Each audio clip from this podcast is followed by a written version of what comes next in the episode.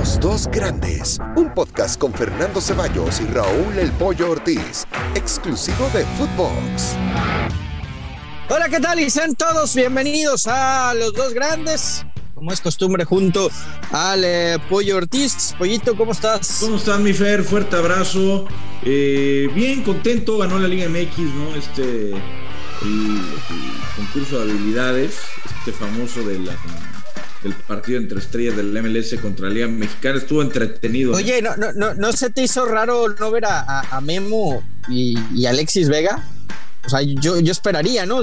Son los representantes de los dos equipos más, más grandes, más populares de México. Eh, no, no, no, entendí un poco por qué no llevarlo. ¿no? Pero Vega, bueno. A lo mejor lo de Alexis Vega lo entiendo un poco más, el hecho de que no haya estado, porque no es, o sea, no es tan mediático a lo mejor como otros jugadores. Tampoco entendí que estuviera, por ejemplo, Diego Valdés, ¿no? Eh, cuando estaban Nando Gorriarán por ahí. En fin me llamó un poquito más la atención lo de Memo porque pues con el tema de Jorge Campos, Nahuel Guzmán, la, la, la comparación de quién es el mejor portero en la historia de, de, México o quién es el mejor portero de la liga, creo que habría caído bien, pero bueno, al final, al final es un show de, y, y, creo que todos lo disfrutamos, ¿no? La, se pasó bien, ahí tenemos a nuestro compadre Rodolfo Landeros que fue el capo de capos. Así que creo que fue un... Yo creo que extrañé no verlos a los dos. Eh, lo de Alexis entra al final por un reconocimiento a la medalla de bronce y creo que si lo que quieres es captar más audiencia, captar más gente, pues lleva a los ídolos del, o no ídolos, pero a, lo, a, las figuras que hay hoy en día en los dos equipos grandes, en los dos populares de México. Pero en fin, Pollo, eh, vamos a platicar de, un tema, ¿no? Eh, que, que, viene siendo eh, noticia a lo largo de la semana y que tiene que ver con el cambio de la dirección técnica en Chivas. Hoy Bucetich está trabajando normal.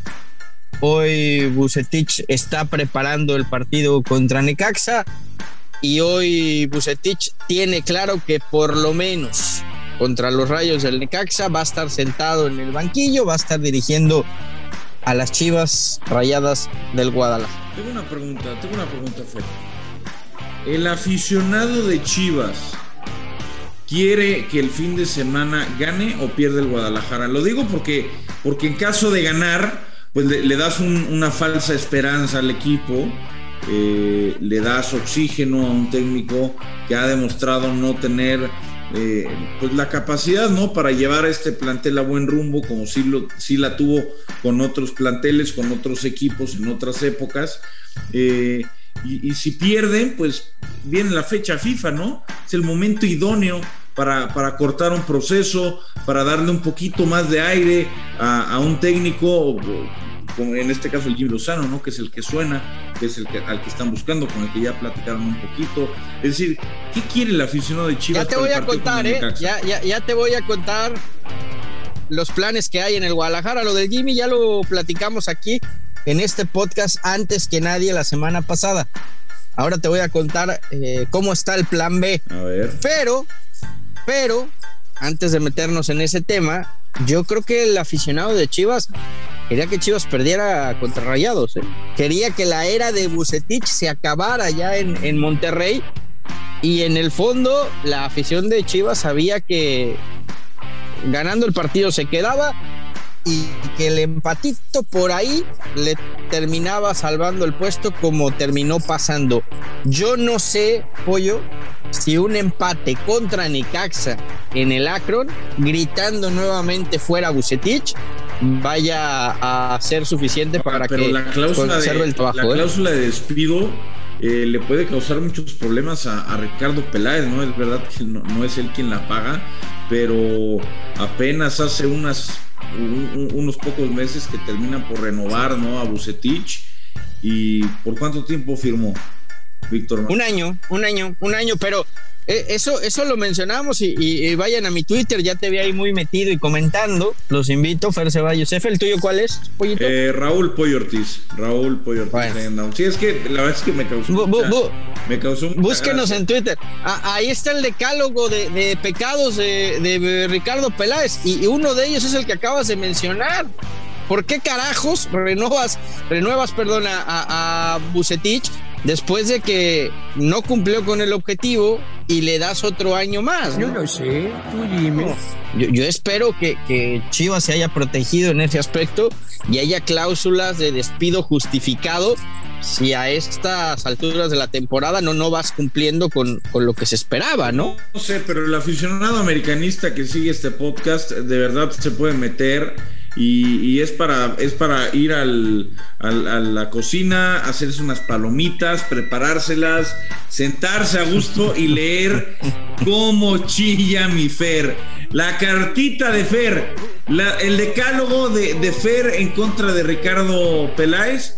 Ahora, yo ¿No estás de acuerdo o qué? Sí, en muchas sí estoy de acuerdo, ¿no? En muchas sí estoy de acuerdo pero yo también espero que haya un decálogo. Pero lo de Bucetich estás de acuerdo, ¿no? Por ejemplo. Creo que Bucetich, a ver, yo, si yo fuera Ricardo Peláez, que nunca lo voy a hacer, nunca voy a ser directivo de Chivas, nunca voy a tener la importancia del fútbol mexicano que tiene él, pero si yo fuera él, acabando el América de Chivas de hace un torneo lo hubiera corrido. Yo, bueno, ya lo aguanté, no me calificó. Yo no lo hubiera renovado, hubiera buscado otro técnico al principio de este torneo bueno, ya lo dejaste. Yo ya, ya, estaría, ya estaría limpiando a, Víctor Manuel Bucetich. Eh, la realidad es que el equipo no anda. Los eh, refuerzos olímpicos pues no parecen los olímpicos de Jimmy Lozano, porque este no, no los pone en su posición. Eh, y bueno, pues habrá, que, habrá que ver, pero en realidad es una belleza. Tu decálogo es precioso. Ahora estoy esperando un decálogo en contra de los jugadores. En contra de los jugadores, porque siempre nos vamos contra el técnico y siempre nos vamos contra el directivo, contra el que toma las decisiones.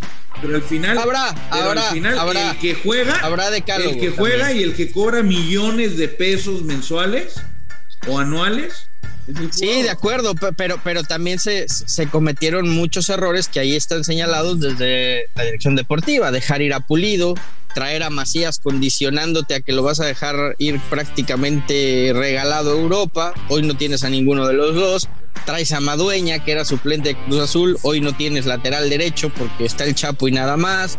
Eh, habías recuperado a Van Ranky y se lo regalaste a Portland, por ahí algo te pudo haber ayudado. Traes a Peña, que no debutó en Chivas, y dejaste ir gratis a Lanís, a San José, en fin, sí, sí hubo muchos errores eh, desde la parte administrativa.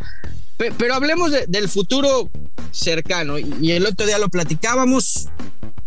Una opción es Jimmy Lozano, ya hablaron con él, ya hay un proyecto sobre la mesa que podría encabezar Lozano, basado en jóvenes, explotando la cantera y tratando de sacar el mejor rendimiento a, a los jugadores que él tuvo tanto en Juegos Olímpicos como durante todo este ciclo en, en varios eh, mini, mini ciclos que estuvo teniendo, ¿no? Porque entrenó con, con varios jugadores de Chivas que estuvieron yendo, ¿no? Más allá de los que al final terminaron en la lista definitiva de Tokio y creen que el Jimmy es un técnico que les puede sacar el máximo rendimiento a todos estos jóvenes.